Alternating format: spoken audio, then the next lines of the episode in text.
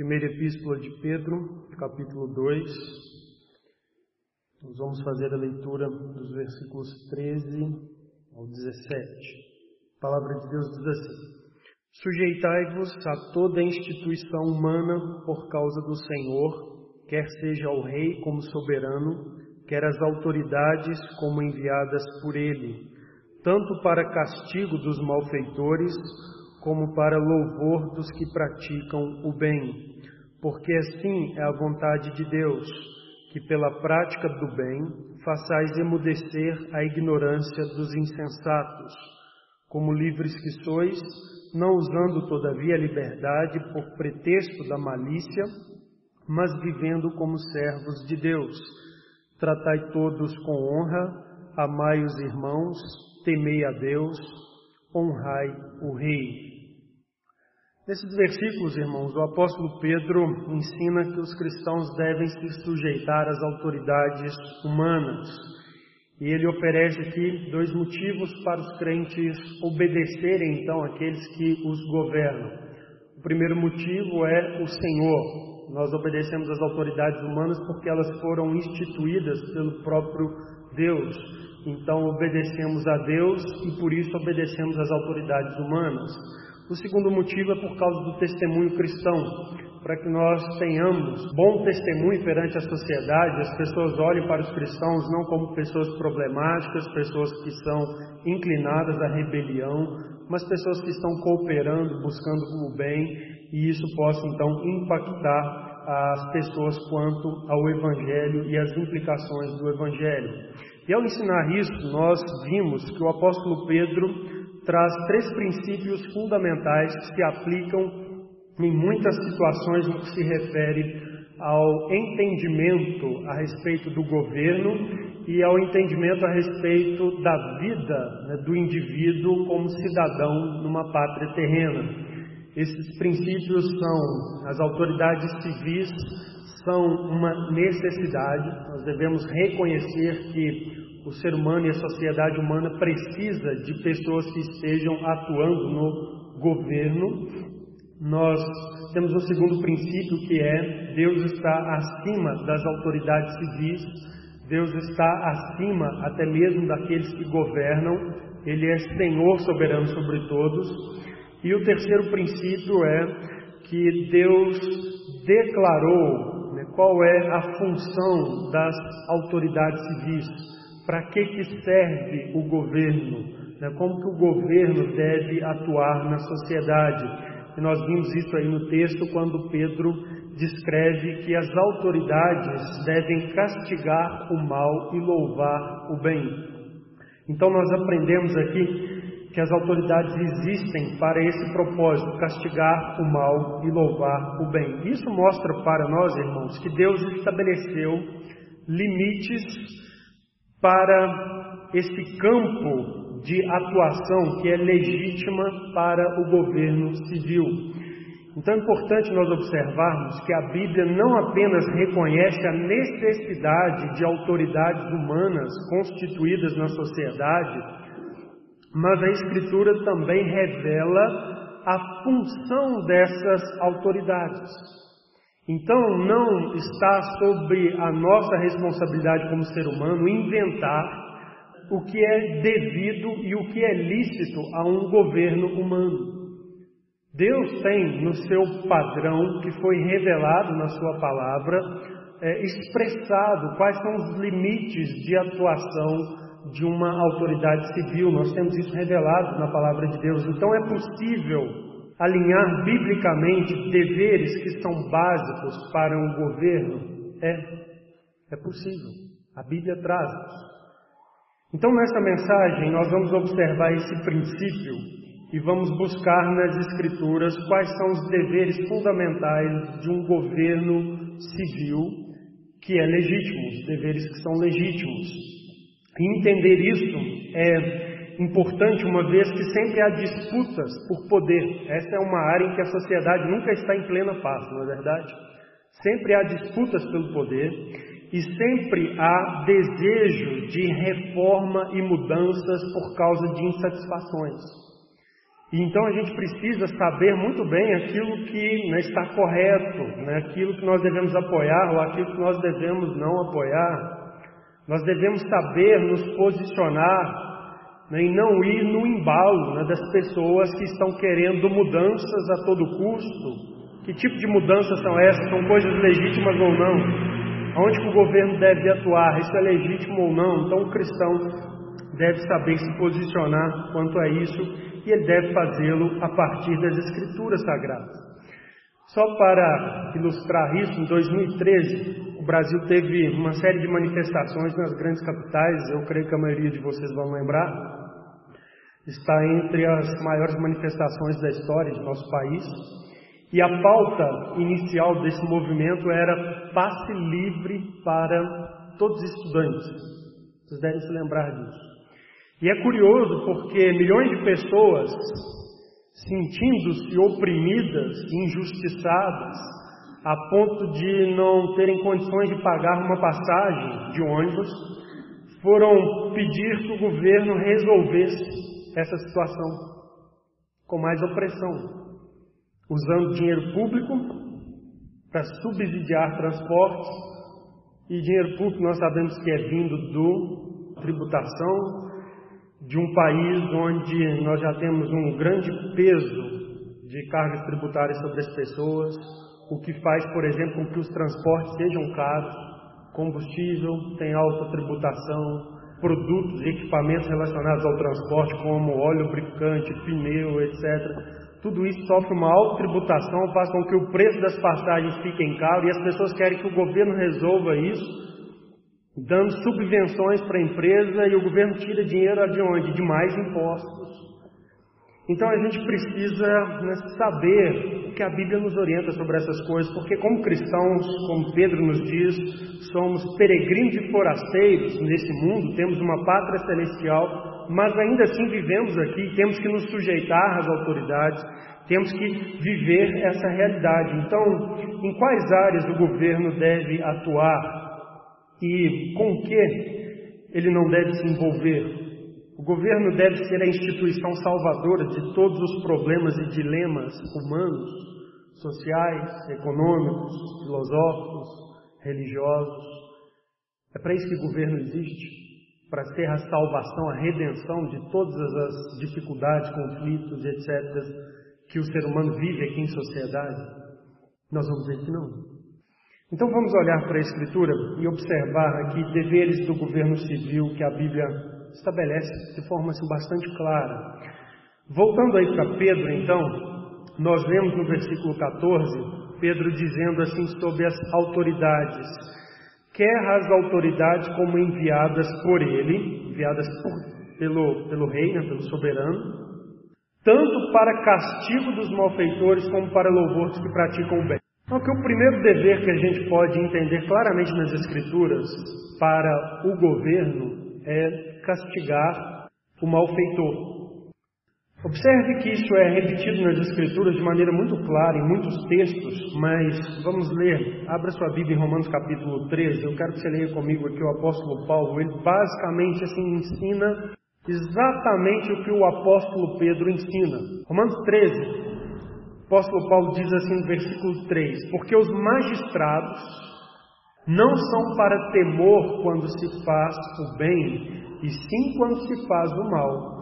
Queres tu não temer a autoridade? Faze o bem e terás louvor dela, visto que a autoridade é ministro de Deus para teu bem. Entretanto, preste atenção nessa frase: se fizeres o mal, seja um malfeitor, teme porque não é sem motivo que ela traz a espada, pois é ministro de Deus, vingador para castigar o que pratica o mal. Então observe aqui que o apóstolo Paulo, ele está ensinando a mesma coisa que Pedro, mas ele é um pouco mais claro quando ele diz que a autoridade traz a espada, porque é ministro de Deus para castigar o mal, ou seja, é dever do Estado castigar o mal, e essa é a sua função. Deus autoriza e legitima governo humano, porque eles agem como ministros de Deus para castigar o mal aqui nesse mundo. Então, uma né, das funções, uma das funções básicas da autoridade do governo civil é punir aquele que pratica o mal. E na verdade, se você olhar para as Escrituras, você vai ver que esta é a principal função do governo: punir o malfeitor.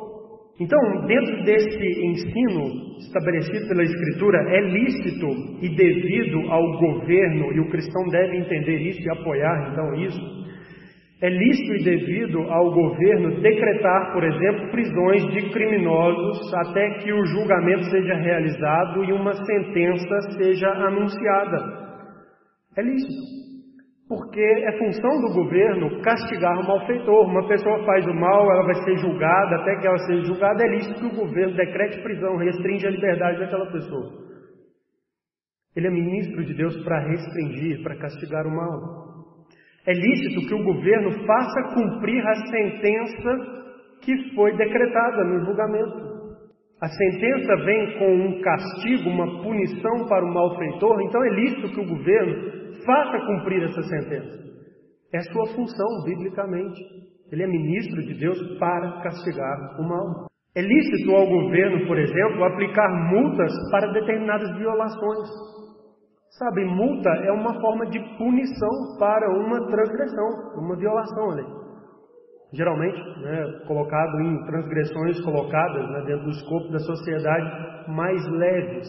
E isso é lícito, porque é lícito ao governo punir e castigar o mal para inibir né, a realização contínua do mal. É lícito ao governo aplicar pena de morte e tirar a vida daquele malfeitor que enfrenta uma autoridade do governo. E aqui a gente precisa falar sobre isso. É preciso, pensando em ética cristã pautada nas Escrituras, falar de pena de morte. Porque existem níveis de crueldade na sociedade que é totalmente incompatível com a vida em sociedade. É totalmente incompatível. E é lícito o governo punir aqueles que são malfeitores e praticam mal em determinados níveis, assim, absurdos, desumanos. Deixa eu mostrar isso para vocês explicitamente nas Escrituras. Nesse texto aí de Romanos, capítulo, capítulo 3, versículo 4, eu quero que você observe quando o apóstolo Paulo diz assim: Entretanto, se fizeres o mal, teme. Seja, teme sem autoridade. Se você for um malfeitor, por que, que eu devo temer, ou por que, que o malfeitor deve temer a autoridade? Porque não é sem motivo que ela traz a espada. Qual é o instrumento que a autoridade usa para lidar com o malfeitor? Espada. É legítimo e é devido que o governo traga a espada, e obviamente para usar a espada. A Bíblia não estaria dizendo para temer alguém que carrega a espada com a legitimação de Deus, se ele não fosse usar a espada. Se Deus não lhe conferisse a autoridade para usar a espada. Então, Paulo diz aqui: porque não é sem motivo que ela traz a espada, pois é ministro de Deus vingador.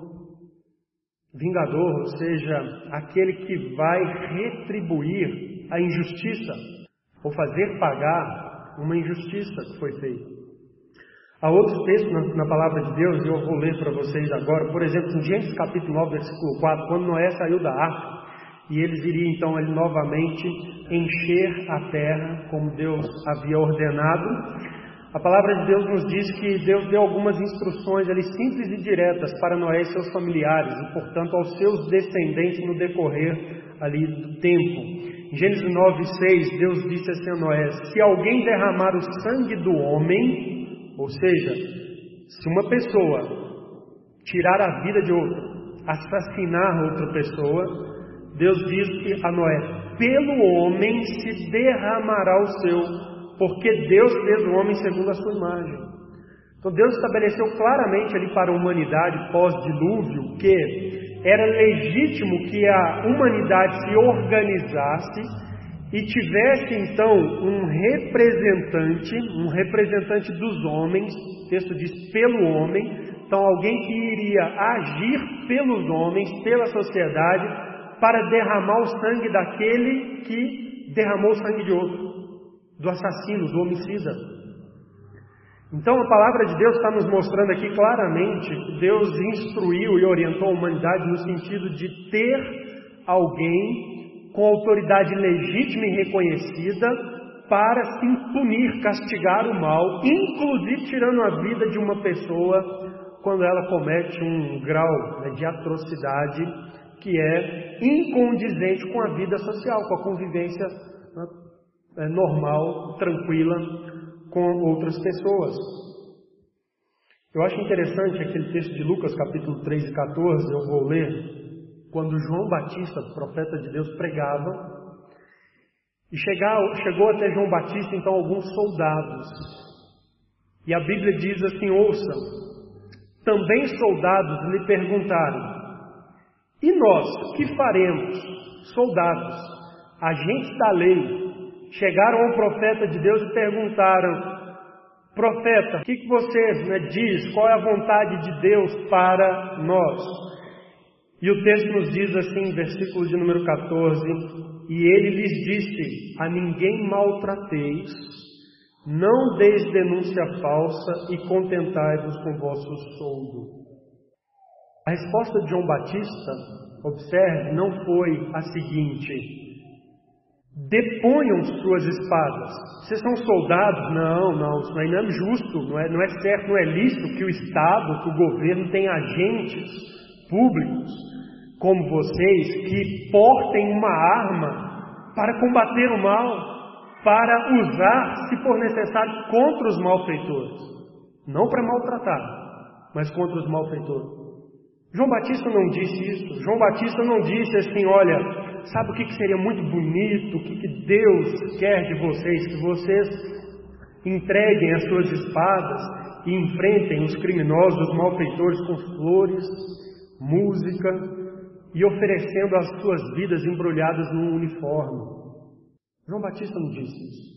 João Batista instruiu aqueles homens de modo que eles saíram de lá ainda como agentes do governo, portando suas espadas, prontos para combater o mal, mas não buscando maltratar as pessoas de bem. Recomendados a não aceitar suborno e corrupção. Então, quando nós olhamos para a Escritura Sagrada, a Bíblia estabelece assim, de forma muito clara que uma função, o dever principal da autoridade humana do governo é castigar o malfeitor.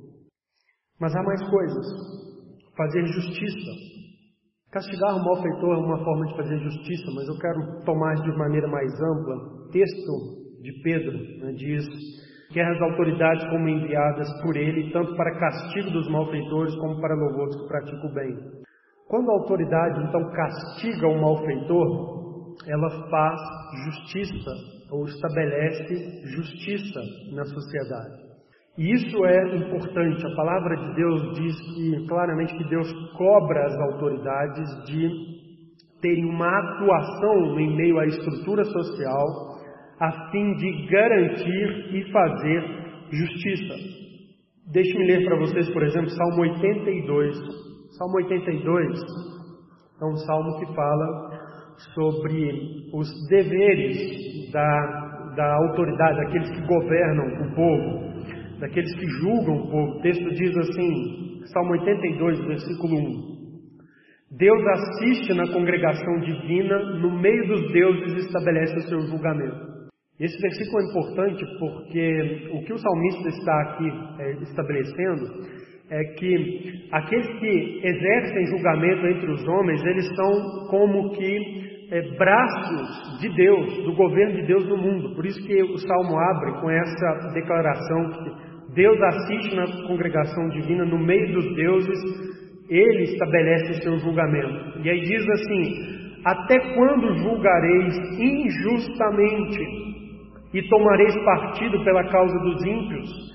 Fazeis justiça ao fraco e ao órfão, procedei retamente para com o aflito e o desamparado. Então, observe: a, a, o clamor do salmo aqui para aqueles que exercem, que atuam como autoridades civis é: vocês vão ficar né, fazendo injustiça? Até quando vocês vão julgar injustamente? A função de vocês é julgar com justiça, não injustamente. Deus colocou vocês no mundo para vocês serem braços de ação né, da justiça. Até quando vocês vão agir contrário a isso? O dever da autoridade é agir justamente. Versículo 3: fazer justiça. Fazer justiça. Então isso está muito claro nos textos da Escritura. O Salmo 72 também é um salmo que fala assim: ouçam, concede ao rei Ó Deus, os teus juízos e a tua justiça ao filho do rei. Julgue ele com justiça ao teu povo e aos teus aflitos com equidade. Então aqui é uma súplica para que Deus conceda ao rei justiça, para que ele então atue como um juiz justo e julgue com justiça o povo. Então as autoridades, elas são legítimas e Deus colocou a autoridade humana sobre nós para que façam justiça. Então é dever, por exemplo, do governo fazer mediação entre partes em conflito numa sociedade. Uma das razões pelas quais existem um governo é para isso, para que faça justiça entre partes em conflito. Vocês lembram, por exemplo, aquele evento, né, aquele, aquela passagem que marcou a vida do rei Salomão, da criança viva e duas mães, onde Salomão mediou aquele conflito, onde uma das mães perdeu um filho e queria o filho da outra para si, e o caso então chega ao rei para fazer justiça. E ele, com sabedoria, agiu para estabelecer a justiça naquela situação. Isso é dever da autoridade, fazer justiça. Tendo isso como dever, é responsabilidade que a autoridade, por exemplo, impõe indenizações para fazer reparação às pessoas que sofreram danos materiais e morais. Isso é fazer justiça. Se pessoas sofreram danos materiais e morais, é lícito que sejam reparadas. E quem que vai impor essa reparação ao que cometeu ali o agravo, o delito? É uma autoridade. É isso que é fazer justiça. O governo existe para isso. É lícito que as autoridades humanas e o governo façam leis para promover o que é correto e ressaltar aquilo que é impróprio ou danoso para o bem-estar da sociedade.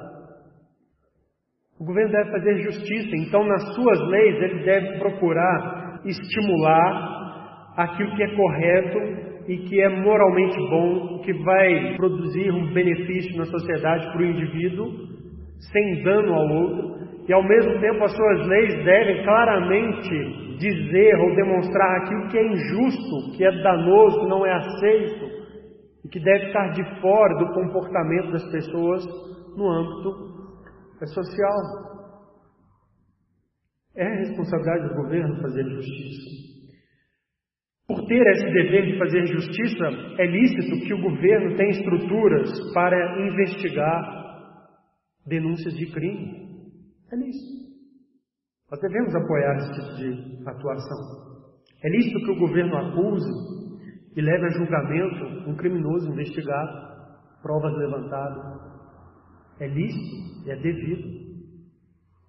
É lícito que o governo estabeleça sistemas para referência, para que haja trocas justas na sociedade, como por exemplo pesos e medidas. Isso é lícito, é justo. Quem que vai fazer isso? Precisa de uma autoridade que esteja acima de todos, a qual todos respondam. Então isso é lícito, porque o governo deve fazer justiça. Princípio bíblico. Outro princípio das Escrituras sobre o dever do governo é proteger os fracos e os vulneráveis. O Salmo 82, que eu já li, no versículo 4, diz assim: Socorrei o fraco e o necessitado, tirai-os das mãos dos ímpios. Então, observe, a Bíblia está aqui dizendo em termos imperativos, ou seja, aqueles que ocupam posição de autoridade devem, isso faz parte da sua função, é para isso que Deus estabelece autoridades, proteger os fracos e vulneráveis, socorrei o fraco e o necessitado, tirai-o da mão dos ímpios. Outro salmo, Salmo 72, nós já citei também, versículo 4, diz assim: julgue ele os aflitos do povo, salve os filhos dos necessitados e esmague o opressor. Então, observe que a Bíblia claramente está aqui é, colocando sobre o rei, ou sobre aquele que governa, essa responsabilidade ou esse dever de atuar de modo a proteger aqueles que são fracos e vulneráveis na sociedade. E quem são os fracos na sociedade? Importante a gente pensar sobre isso. São aquelas pessoas que estão sem defesa. Os fracos são aqueles que são indefesos na Escritura.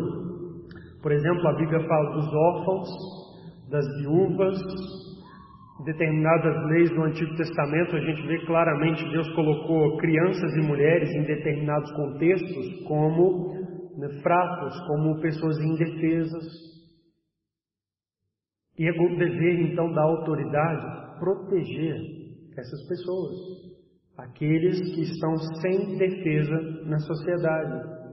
Alguns estrangeiros por exemplo, Deus, quando instituiu leis para Israel, instituiu leis para proteger os estrangeiros, o forasteiro, para que ele não fosse oprimido. Não é porque você chega sozinho, você é de outra terra, de outra família, de outro povo, de outra língua, e aquelas pessoas então ali daquele lugar começam a né, agir abusivamente contra você, porque você não conhece o idioma, né, de passar a perna nos negócios, né, ou a tomar né, coisas que você adquiriu com o seu trabalho, etc. E a pessoa ela não tem ninguém a quem amparar, porque ela é de fora. E tem leis no Antigo Testamento, então, que coloca sob a responsabilidade dos juízes em Israel e do povo de Israel proteger pessoas nessa condição. Pessoas sem defesa.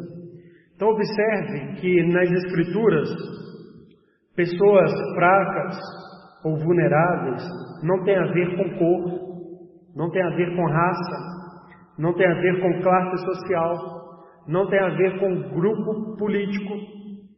Não são os que modernamente têm sido chamados de minorias, homossexuais, religiosos, de grupos né, que não são cristãos, as religiões né, afrodescendentes são minorias, etc., são vulneráveis, precisam. Não, não, não. São pessoas, indivíduos, que sim podem estar em uma condição de, de sujeitas à opressão por outros na sociedade. E é função então do governo proteger essas pessoas, proteger os fracos e os vulneráveis. Nessa função, é dever do governo, então, promover ações e fazer leis para impedir coisas como, por exemplo, a escravidão, para impedir coisas como a prostituição, crianças, moças forçadas, oprimidas para entrarem para esse mundo. É dever do governo promover ações, fazer leis para impedir abuso infantil. Pessoas vulneráveis. É dever do governo agir, fazer leis para combater agressões domésticas. É dever do governo garantir o livre trânsito do cidadão, estradas seguras para uma viagem tranquila.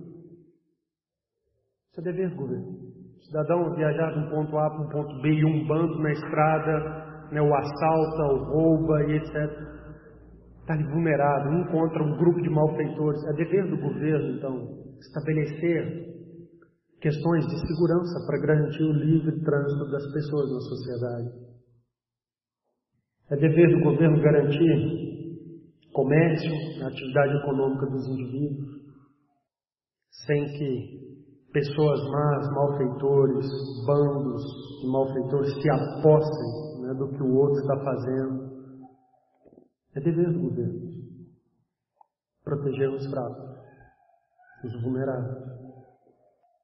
Um quarto princípio que a gente vê bem claro na Escritura é que é dever do governo promover o bem da sociedade e quando a gente fala de bem da sociedade, engloba tudo isso que eu já falei, mas eu quero tratar aqui de um aspecto que está aqui implícito, que muitas vezes é negligenciado por aqueles que governam, que é servir o povo.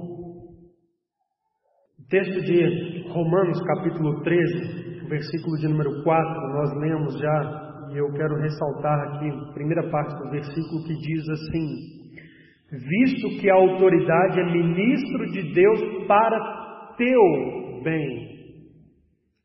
E observe aqui que é para o bem do indivíduo, para o teu bem. A Bíblia não trata assim, né? fala do coletivo, do todo, ela fala do indivíduo, e cada indivíduo junto forma todo coletivo, mas para o teu bem. Então, observe: os cidadãos não servem o governo, mas a autoridade civil serve aos cidadãos. Isso é princípio das Escrituras.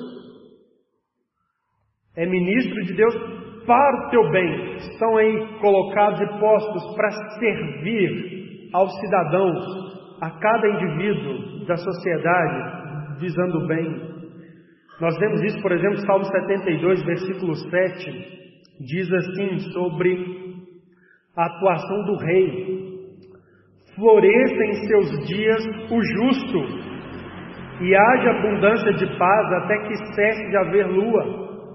Então, observe: o rei é para agir de tal modo que o cidadão floresça. Floresça nos seus dias o justo, o cidadão de bem prospere, alcance seus objetivos, Crie seus filhos. Viva feliz. A autoridade é para servir a sociedade, não o contrário. Provérbios 29, versículo 4, a Bíblia diz assim: O rei justo sustém a terra, mas o amigo de impostos a transtorna. Então, observe: é dever do governo criar leis que promovam o bem dos indivíduos não que promova o seu próprio bem. É dever do governo regular alguns aspectos da vida comum para que haja ordem e respeito na sociedade e as pessoas vivam bem quando saem de suas casas, interagem uns com as outras, como por exemplo, fazer regulamentos sobre o trânsito, sobre o tráfego aéreo, algumas questões ambientais são importantes não agendas né, políticas, ideológicas ou geopolíticas, regular algumas construções. Sim, essas coisas são importantes, porque o governo deve servir ao indivíduo. É dever do governo ser racional e moderado na tributação, para que o cidadão floresça. Nós vemos o Salmo 72 diz: floresça em seus dias o justo, Sabe o que, que tem que prosperar de acordo com a Escritura? É o indivíduo, não é o Estado. Sabe, isso é um dos conceitos assim que nós, numa época nós estamos vivendo, que estão assim bem é, contrário ao que a Bíblia estabelece. Nós vemos as estruturas públicas florescendo, né, e até os cidadãos cada vez mais demandando né, participarem né, do, do, Estado, do governo, né, um aumento de pessoas, por exemplo, interessadas em fazer concursos públicos. Por quê? porque o governo, o Estado está florescendo, o cidadão não, o cidadão está sendo cada vez mais oprimido, etc, etc. Isso não é governo, dever do governo. Dever é servir a pessoa, o indivíduo. Deixe-me ler para vocês na Bíblia dois textos. O primeiro está em 1 Samuel capítulo 12, se você quiser acompanhar essa leitura. É um dos textos assim bastante belos da Escritura dentro dessa área do exercício da atuação de alguém no governo. Aqui a gente tem o exemplo de Samuel. Foi um servo de Deus e foi servo de Israel. Servo de Deus e servo de Israel. Samuel julgou Israel por muitos anos, sua vida praticamente foi dedicada a isso, servindo ao Senhor, servindo a Israel. E ao final da sua vida, versículo 1, nós lemos assim: Então disse Samuel a todo o Israel: Eis que ouvi a voz, eis que ouvi a vossa voz em tudo quanto me dissestes, e constituí sobre vós um rei. Agora, pois, eis que tendes o rei à vossa frente. Já envelheci e estou cheio de câncer e meus filhos estão convosco. O meu procedimento esteve diante de vós desde a minha mocidade até o dia de hoje. Samuel que apela para que o povo lembre da sua conduta irrepreensível e observe, diante do povo, porque Deus o chamou para ser profeta ainda menino, diante do povo desde a mocidade até os dias de hoje, a sua velhice, quando ele já está cheio de câncer. O que, que diz mais? Versículo 3: Eis-me aqui, testemunhai contra mim perante o Senhor e perante o seu ungido, de quem tomei o boi, de quem tomei o jumento, a quem defraudei, a quem oprimi, e das mãos de quem aceitei suborno para encobrir com ele os meus olhos e vou restituirei. Olha o que Samuel está aqui dizendo. Passe um pente fino na minha vida, na minha atuação como juiz, como autoridade sobre Israel, desde a meninice até os dias de hoje, a minha velhice. Quem? Quem foi defraudado por mim, usando a minha autoridade? De quem né, eu tomei postos? De quem eu confisquei coisas? para o meu enriquecimento pessoal? De quem? Apresenta qualquer uma desses desvios, dessas imoralidades e eu vou restituir. Ou seja, eu estou pronto para pagar, para indenizar. Porque ele sabia que ele tinha tido uma conduta irrepreensível servindo a Israel e não usando da sua autoridade, do seu poder para servir a si mesmo e a sua família. Sabe, é um caso assim, perto do que a gente vê do movimento das autoridades de hoje, tão impressionante a conduta de Samuel. Esse homem tinha filhos. E o povo negou ser conduzido pelos seus filhos, que eram imorais. E ele não agiu assim para manter né, uma oligarquia e passar o seu poder, sua autoridade pelos seus, para os seus filhos. Como a gente vê muito nas pessoas que entram para a vida pública. Samuel foi um homem que serviu a Deus, servindo ao seu povo. Esse é o dever de uma autoridade. É ministro de Deus para o teu bem, para fazer o bem ao povo. O texto que nós lemos, Deuteronômio capítulo de número 17, palavras que Moisés alinha já para Israel, para tempos futuros, quando eles então requeressem um rei governando sobre eles. O texto diz assim: Quando entrares na terra que o Senhor teu Deus te dá, e a possuíres e nela habitares, e disseres: Estabelecerei sobre mim um rei, como todas as nações que se acham em redor de mim. Estabelecerás com efeito sobre ti, como rei, aquele que o Senhor teu Deus escolher.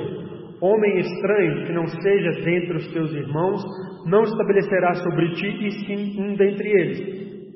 Porém, este não multiplicará para si cavalos, nem fará voltar o povo ao Egito para multiplicar cavalos, pois o Senhor vos disse: nunca mais voltareis ao Egito, nunca mais voltareis por este caminho.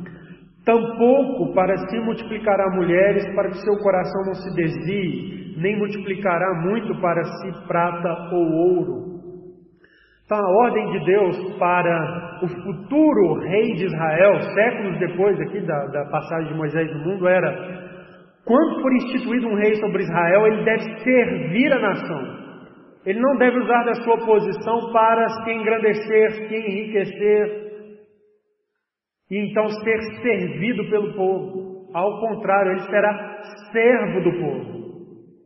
Então, isso é um princípio muito claro nas Escrituras.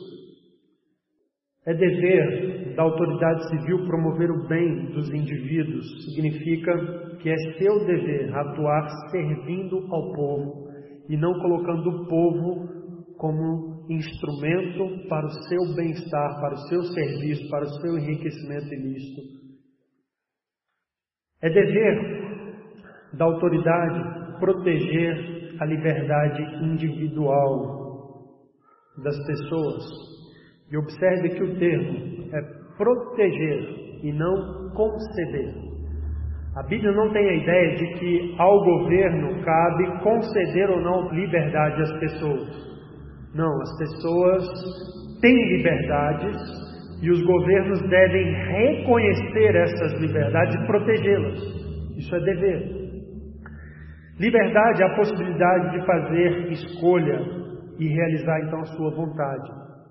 Isso que é liberdade. Quando a pessoa pode escolher e ela escolhe para realizar a sua vontade, cumprir a sua vontade.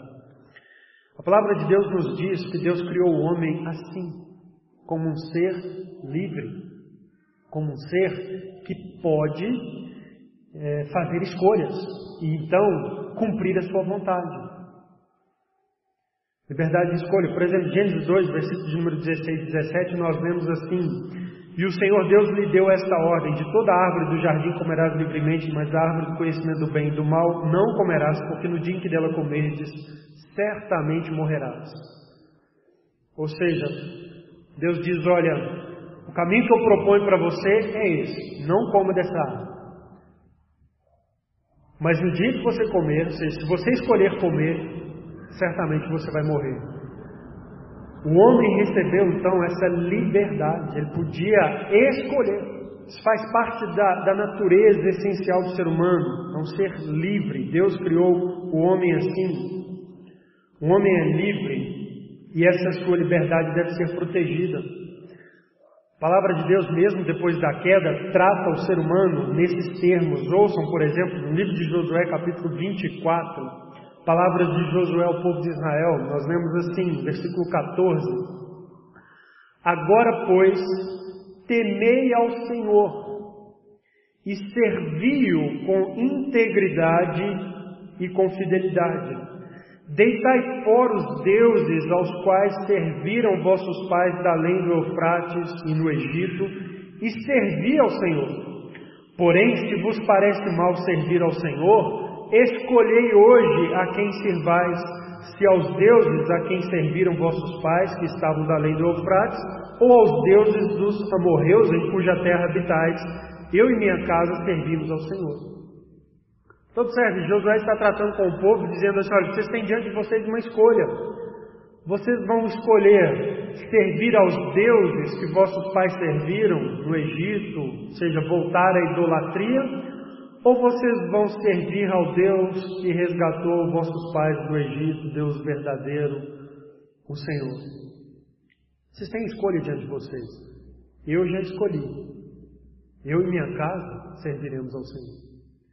Então a palavra de Deus claramente pressupõe e trata o ser humano como um ser livre para escolher. Livre. Nós temos liberdade de escolha. E essa liberdade, ela não tem que ser concedida pelo governo, ela tem que ser reconhecida e protegida, porque isso faz parte da natureza essencial do ser humano. Nós temos liberdade de escolha. Nações devem ser respeitadas na sua liberdade. Por causa disso que a Bíblia, por exemplo, se coloca contra povos que oprimem outros povos.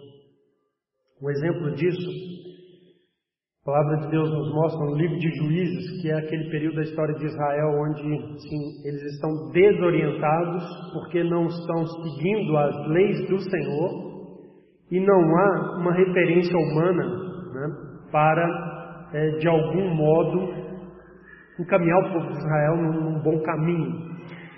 E a Bíblia diz que, por causa então dos desvios do povo de Israel no período que é relatado no livro de Juízes, Deus suscitou povos para oprimir como castigo o povo de Israel.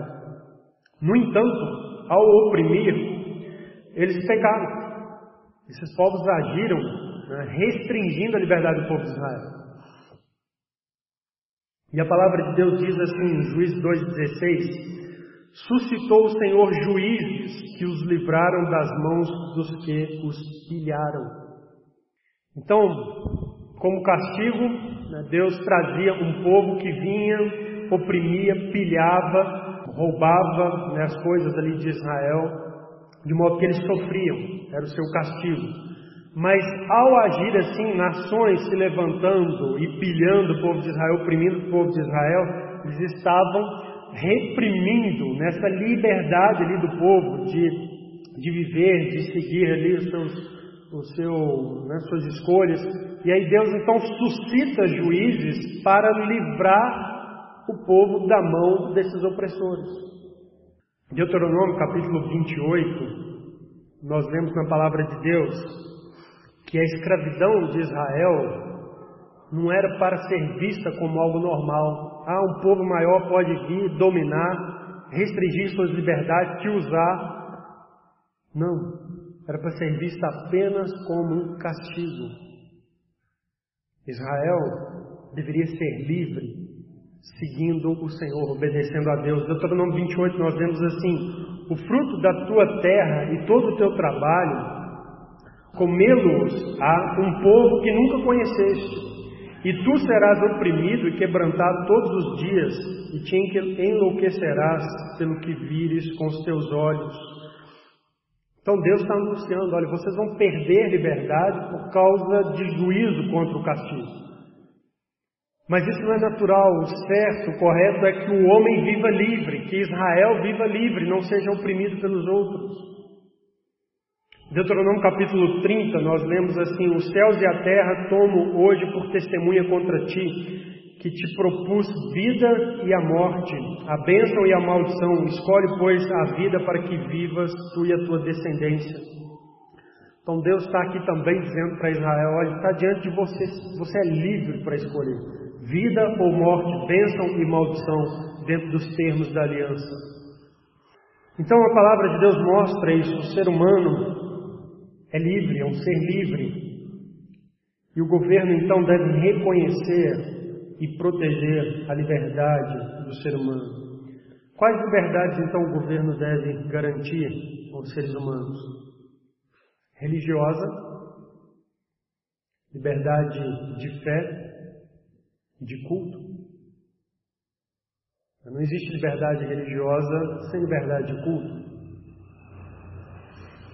Liberdade de expressão ou opinião. O ser humano é livre para fazer juízos. Deus nos dotou com uma capacidade, cada indivíduo tem uma consciência única, individual. E somos livres então para permitir opiniões sobre o que vemos, sobre né, circunstâncias. Então o governo deve garantir liberdade de expressão, de opinião. E aqui, em tempos modernos, inclui liberdade de imprensa. Né, o que é a imprensa? é noticiar, é opinar publicamente. Liberdade de reunião, somos livres, queremos nos reunir. As pessoas são livres para escolher se querem se reunir ou não. Liberdade para autodefesa. Eu quero defender minha vida, da minha família, eu sou livre de fazer essa escolha. Eu vou enfrentar o malfeitor ou eu vou esperar ele ir embora e depois chamar o Estado. A pessoa é livre. O governo deve reconhecer que o cidadão tem direito à autodefesa. Liberdade de trabalho ou comércio, falei um pouco sobre isso semana passada.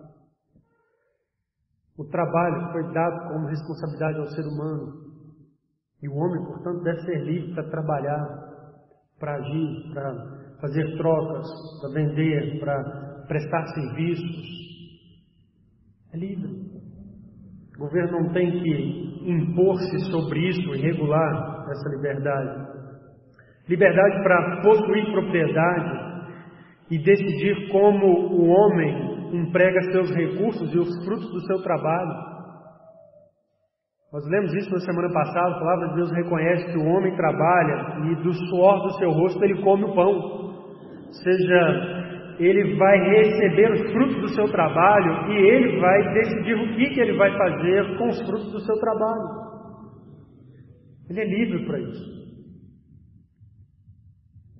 Liberdade para passar seus valores morais e sua cosmovisão aos seus filhos. É dever do homem, da família, criar os seus filhos, educar os seus filhos, passar seus valores morais. O homem é livre para escolher quais valores ele vai passar para os seus filhos, qual cosmovisão ele vai passar para os seus filhos. Não é dever do governo regular isso, proibir isso, mas reconhecer essa liberdade e proteger essa liberdade individualmente. Outro princípio que a gente tem nas Escrituras importante para a nossa época é o princípio da igualdade de todos perante a lei. Isso é uma coisa que tem nas Escrituras. E o governo, para fazer justiça, ele deve então agir para igualar todos perante a lei. Não conceder a ninguém, nem aos seus agentes, privilégios de estarem acima da lei. Nós vemos aí no texto de Romanos 17, onde a palavra de Deus fala sobre o rei de Israel. Nós lemos assim, versículo 18: Também, quando se assentar no trono do seu reino, escreverá para si um translado desta lei num livro de que está diante dos levitas sacerdotes e terá consigo e nele lerá todos os dias da sua vida, para que aprenda a temer o Senhor seu Deus, a fim de guardar todas essas palavras da lei e estes estatutos para os cumprir. Observe que Deus está aqui estabelecendo que quando Israel tivesse um rei, esse rei também estaria sujeito às leis. E ele deveria então conhecer as leis vigentes ali na nação e escrever elas para que ele pudesse né, ter esse contato com essas leis, conhecê-las e pudesse então cumpri-las. Ou seja, até mesmo a autoridade estaria sob a lei.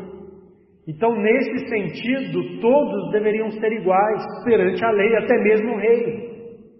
Até o agente público, até aquele que faz a lei, deve se submeter à lei, deve ter, né, estar sob as mesmas leis.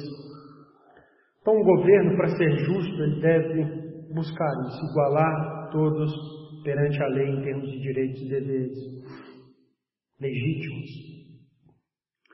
Isso traz implicações, irmão, sobre algumas, sobre muitas coisas. À medida então que a gente, que a gente vai vivendo como cidadãos no mundo, nós vamos vendo então né, esse, esse dilema, esse constante diálogo sobre como o governo deve atuar, onde o governo deve atuar, qual a extensão das atuações do governo. E esses princípios que a gente tira das Escrituras servem para nos guiar em muitas coisas. Porque nós vivemos numa época onde as pessoas têm olhado para o governo como aquele que deve ser a solução de todos os dilemas, de todos os conflitos, de todos os problemas que o ser humano vive na realidade da sociedade. E então tem requerido e permitido que governantes avancem né, sobre assim, quase todas as áreas da vida humana, então eu separei aqui para vocês algumas coisas que a gente pode dizer que não é dever do governo. Diante daquilo que a gente vê nas Escrituras que é o dever das autoridades e dos governos, então existem outras que nós vemos que não é dever do governo e a gente não deve então apoiá-las e requerê-las daqueles que nos governam. Por exemplo, Não é dever do governo igualar todos economicamente. Algum lugar das Escrituras, alguns desses princípios aqui que eu propus para vocês tirados de textos da Bíblia, nós podemos inferir corretamente que é dever do governo, da autoridade civil, igualar todos economicamente? Não. Ao contrário. Ao contrário, a palavra de Deus pressupõe que pessoas terão condições diferentes. Pressupõe. E é por isso que, por exemplo, nos Dez Mandamentos, tem um mandamento que diz assim: não furtarás. E outro que diz: não cobiçarás a casa do teu próximo, o jumento do teu próximo, a mulher do teu próximo.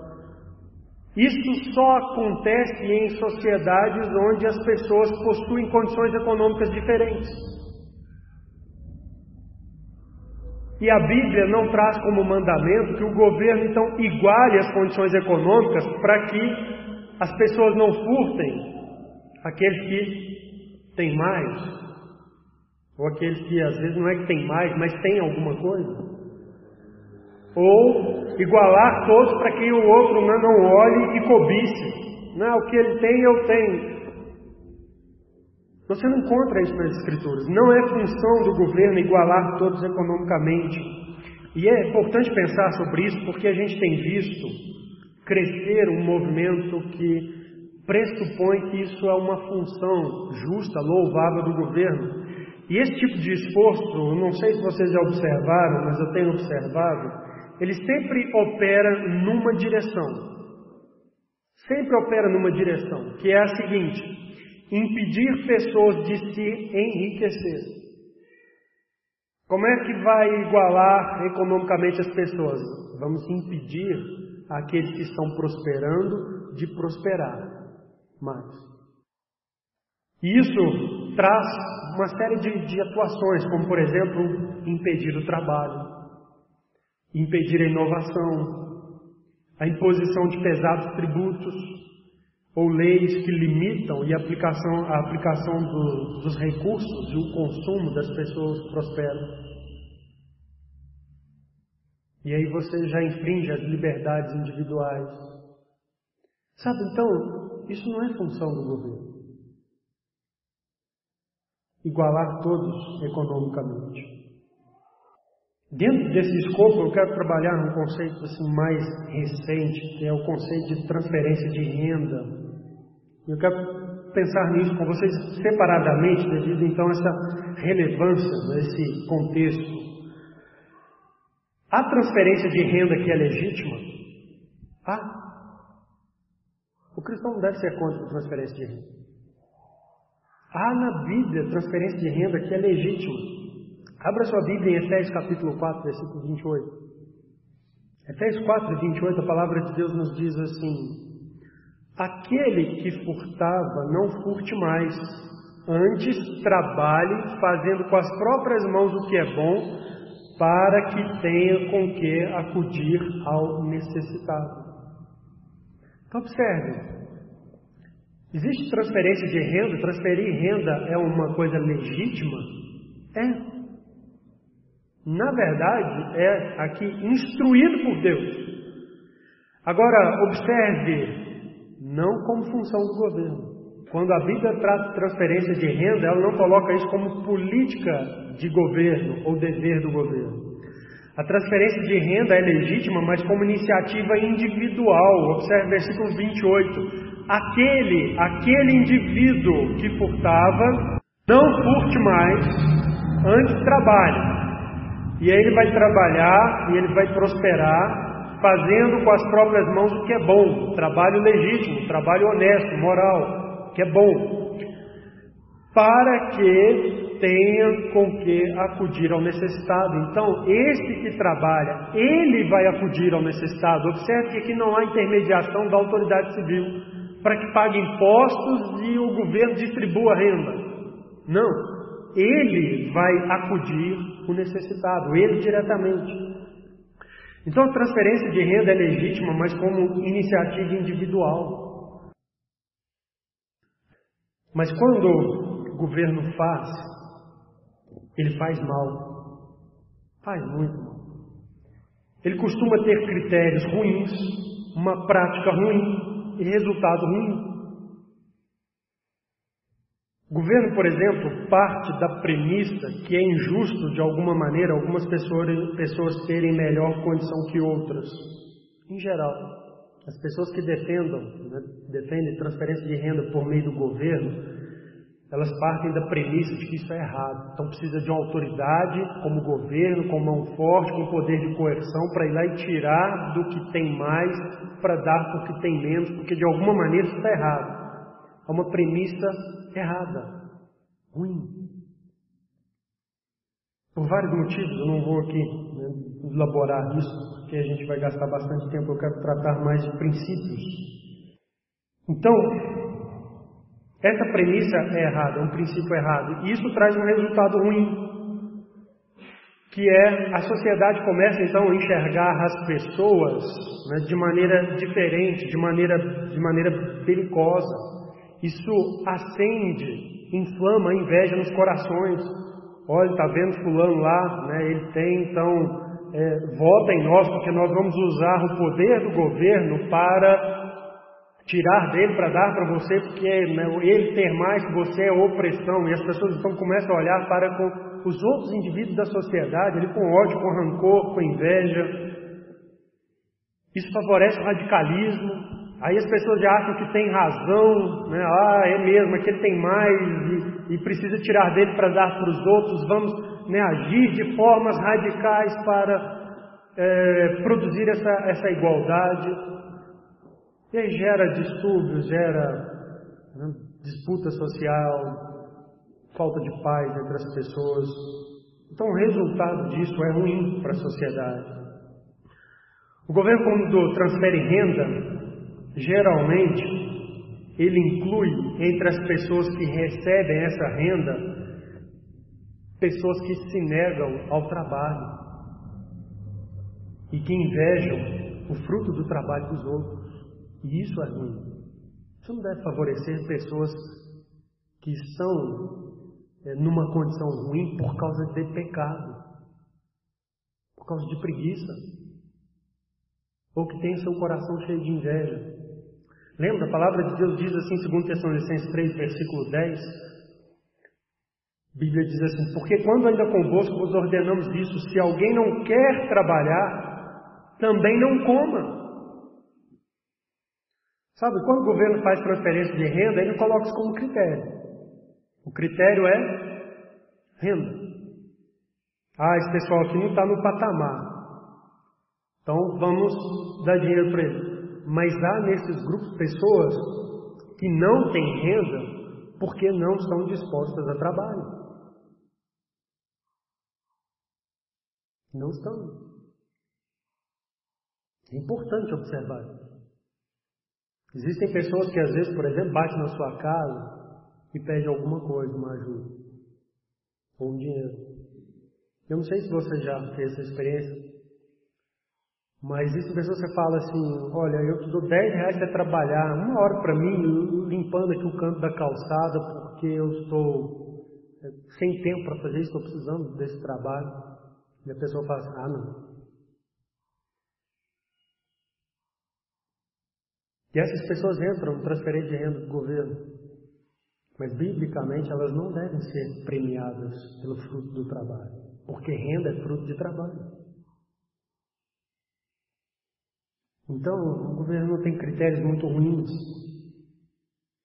O governo não transfere renda daqueles que ele próprio privilegia. Sabe, quando o governo transfere renda, algumas pessoas têm condição boa na sociedade por injustiça que o próprio governo promove, privilégios dados pelo próprio governo. Nós estamos numa época aí que está se discutindo de novo no país o tal, o tal dos super salários, corrupção de pessoas que são agentes do governo, famílias que são dominantes em determinados serviços ou concessões do Estado, que o governo dá aquilo ali para aquela família, para aquele grupo. E a pessoa tem uma condição assim de renda altíssima porque está sendo privilegiada, está sendo tratada de modo diferenciado. E na transferência de renda elas não são atingidas. Na prática, a transferência de renda operada pelo Estado é feita a partir do povo como um todo, do pobre e do rico, daquele que para ter um ganho honesto, ele trabalha e aí o governo vem e impõe tributos, o que significa reter frutos do trabalho da pessoa, e isso não acontece com grupos privilegiados que gozam de isenções ou gozam de compensações, gozam de privilégios. Então isso não é uma coisa que é devido ao governo. E o resultado é ruim, porque quando as pessoas trabalham e têm né, uma maior carga de tributo sobre si, elas vivem com uma renda menor.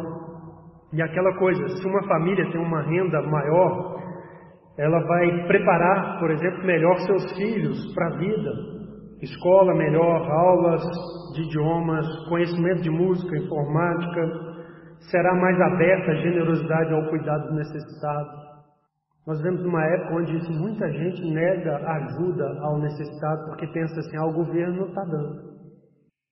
O governo tem né, um meio lá de fazer, de promover uma ajuda. Então o resultado é ruim inibe as pessoas de caridade, de ter essa compaixão pelo outro, necessidade do outro, gera desconfiança e indignação com o governo. Gera.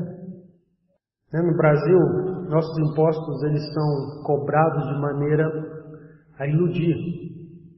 Nós temos uma taxa de pessoas que são isentas do imposto de renda e elas acham que elas não pagam imposto. Há imposto só, só os ricos que ganham acima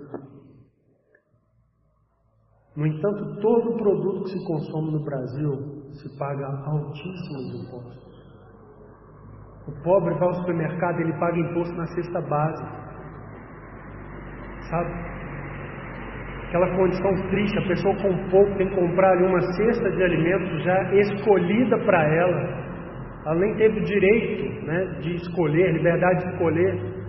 Escolhida para ela e ainda em cima daquilo ali ela paga imposto. Então isso promove desconfiança e indignação com o governo. E sabe, uma, uma sociedade onde o seu governo vive sob constante desconfiança e indignação não é uma coisa boa. A gente não tem paz para viver. O resultado disso é uma prática ruim. Por exemplo, às vezes, a transferência de renda promovida pelo governo é feita a partir do endividamento da nação, como entidade política, né, econômica, frente a grupos financeiros sob alto custo de juros. Isso é nefasto, extremamente danoso para a população, que é sobre quem vai recair o custo dessa dívida. É as pessoas que pagam essas contas. Isso faz então com que se reduza a possibilidade de melhora para aquele povo, para aquela nação, em termos assim de, de um prazo médio, longo, para o futuro. Isso atrapalha a melhora quanto à prosperidade, ao acúmulo de bens, as oportunidades proporcionadas pelos recursos acumulados, porque a nação está sempre em dívida e as pessoas estão sempre pagando mais impostos para manter aquelas contas. Então, o governo, quando transfere renda, ele tem critérios ruins, ele tem uma prática ruim e ele tem resultados ruins. Isso não é função governo. Um outro resultado ruim disso é que a parcela da sociedade que recebe a transferência de renda se torna um grupo cativo por aquele governante, leal a ele, mesmo que seja ruim. Não é verdade?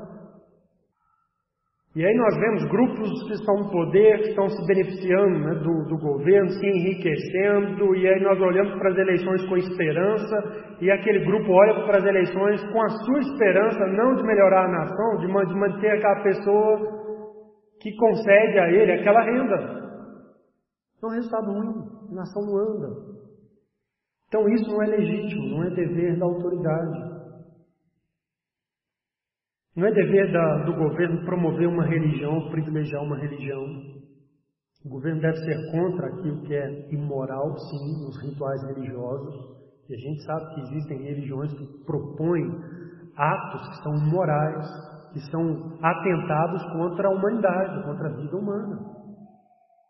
Isso é o tipo de coisa que o governo deve, sim, né, se colocar contra, porque é seu dever punir o mal, castigar o mal, proteger o fraco. Já vimos isso. Mas o governo não deve promover uma religião ou privilegiar uma religião. Ele deve proteger a liberdade das pessoas de escolha, inclusive de escolher a sua crença, de escolher a sua fé. Esse é o dever do governo. O governo não deve reabilitar ou ressocializar um criminoso.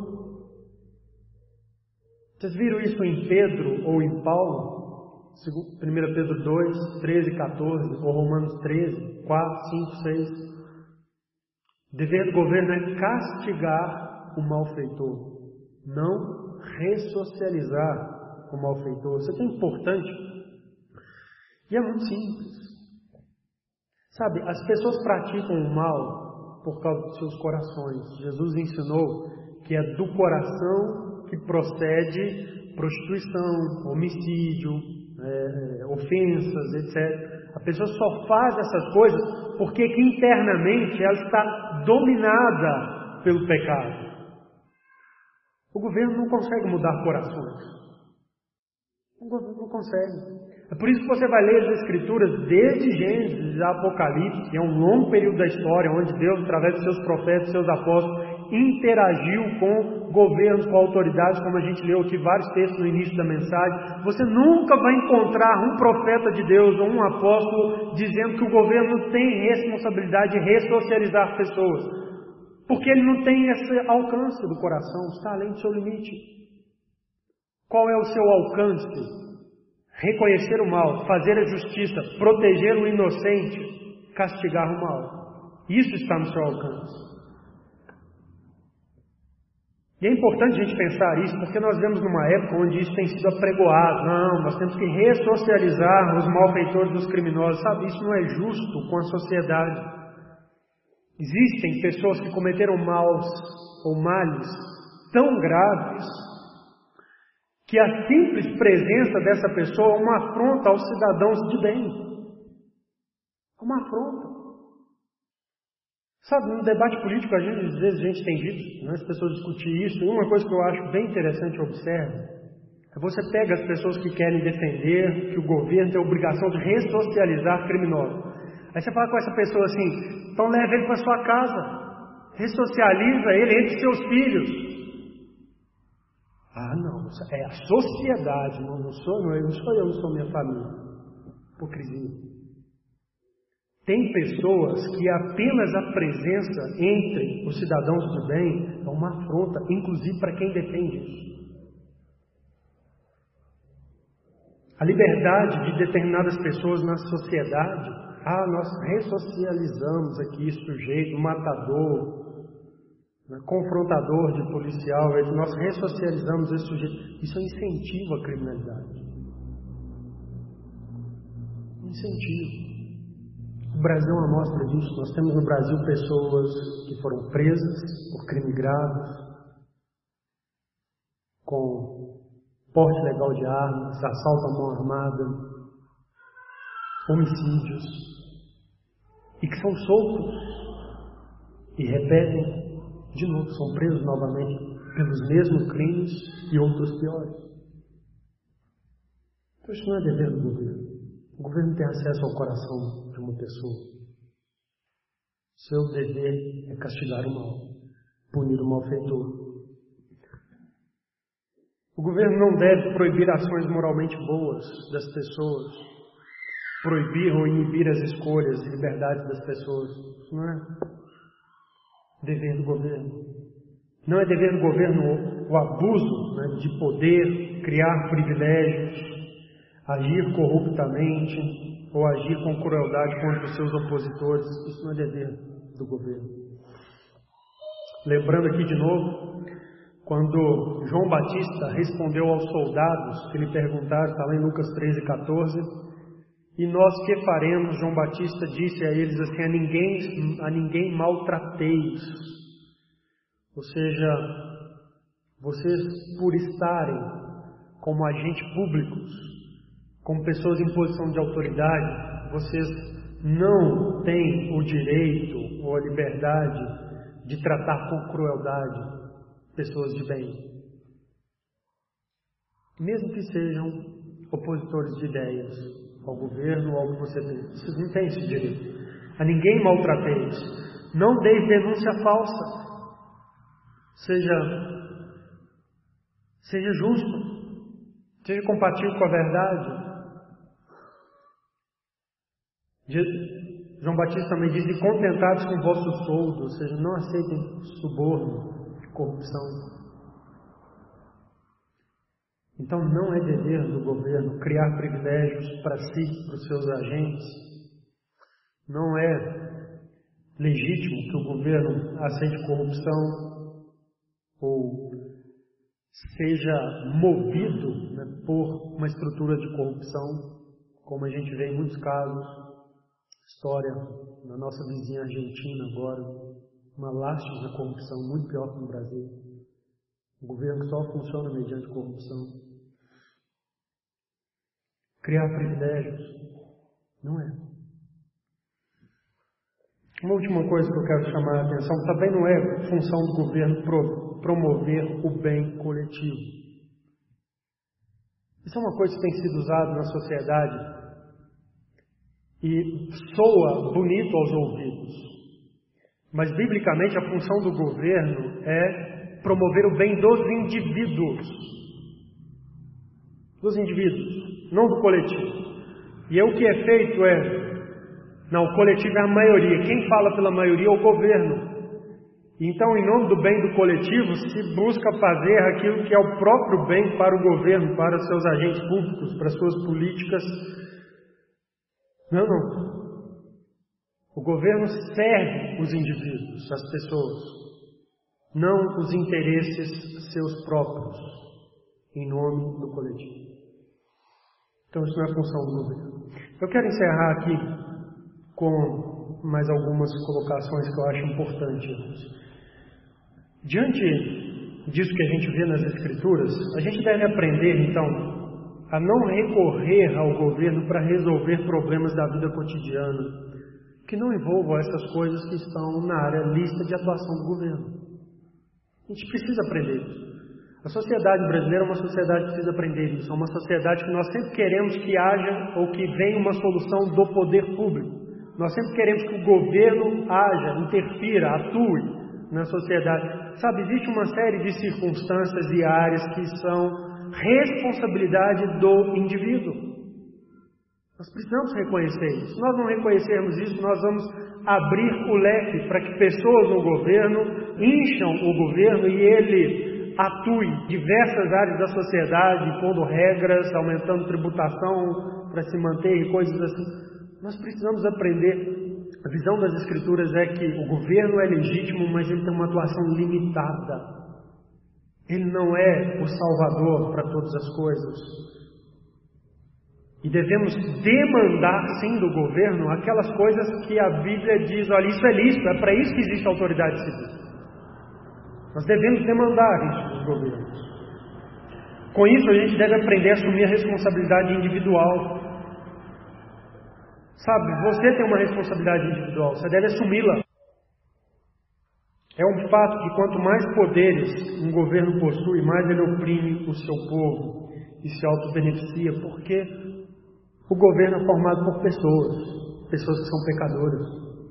Então, é um fato.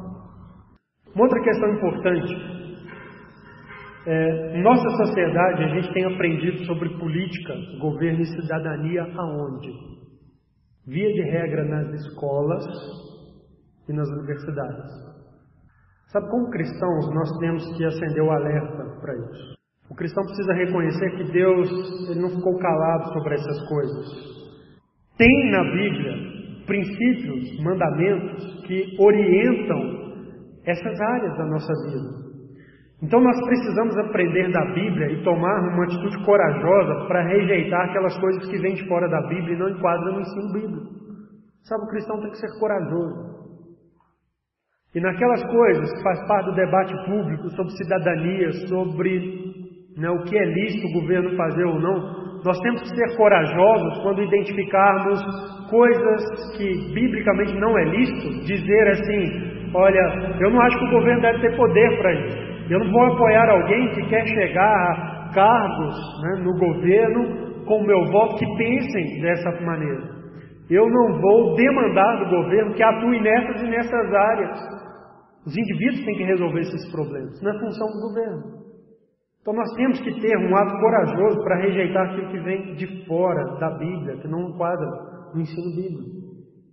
O que nos guia também não é alinhamento político. Não é. Não é direita, não é esquerda, não é centro. O que nos guia é a palavra de Deus. Ela é lâmpada para os nossos pés e luz para os nossos caminhos. É isso que nos. E nós devemos então agir na sociedade como cidadãos, exercer nossos deveres de cidadãos, apoiar as figuras que estão atuando como autoridade civil, mas sempre tendo a Escritura como luz e guia para nós. Não posicionamento político, ideológico. Deus nos abençoe e nos ajude nisso. Vamos ficar de pé, encerrarmos orando. Senhor Jesus, mais uma vez, nessa manhã agradecemos a Ti pela grandeza da Tua palavra, qual, de um modo tão sábio, Deus, estabelece princípios, nos dá direções que são tão úteis para todas as áreas de nossa vida, inclusive nosso relacionamento com as autoridades e o exercício da nossa cidadania terrena. Pedimos ao Senhor que o Senhor nos dê graça, coragem, para rejeitar tudo aquilo que não pode ser aprovado pela Tua palavra. Que o Senhor, ao mesmo tempo, nos dê sabedoria para influenciar a sociedade e para promover, ó Deus, a, na sociedade em que nós vivemos, esses conceitos que são vindos da tua palavra, que refletem a sua própria sabedoria para o bem, ó Deus, da vida do ser humano, dos indivíduos em sociedade. Nos ajude, ó Deus, a crer nisso, a buscar isso e a, como cristãos, ó Deus, viver nesse mundo, é, tendo, ó Deus, esses elementos da tua palavra por base. E ajuda-nos, ó Deus, a não valorizar além do que é devido essa esfera atual da nossa vida aqui nesse mundo. Que sempre lembremos, ó Deus, nós somos cidadãos de uma pátria celestial que estamos aqui de passagem. Que a nossa alegria, que o nosso conforto, o nosso consolo sempre esteja no Senhor, na salvação do Senhor, na pátria celestial, onde será nosso descanso. E que o Senhor nos ajude, a não nos perder desse foco inclusive no testemunho da verdade de Cristo. Às vezes gastamos, ó Deus, tantas energias tentando convencer conhecidos, vizinhos, colegas, argumentar no WhatsApp sobre questões da política. E não temos, ó Deus, tido um empenho semelhante para fazer proclamar a mensagem da salvação em Jesus Cristo aos pecadores, ó Pai. Dá-nos discernimento do, do grau de relevância, Deus, da proporção adequada das coisas. Ensina-nos, ó Pai, é o que eu te peço em nome de Jesus. Amém.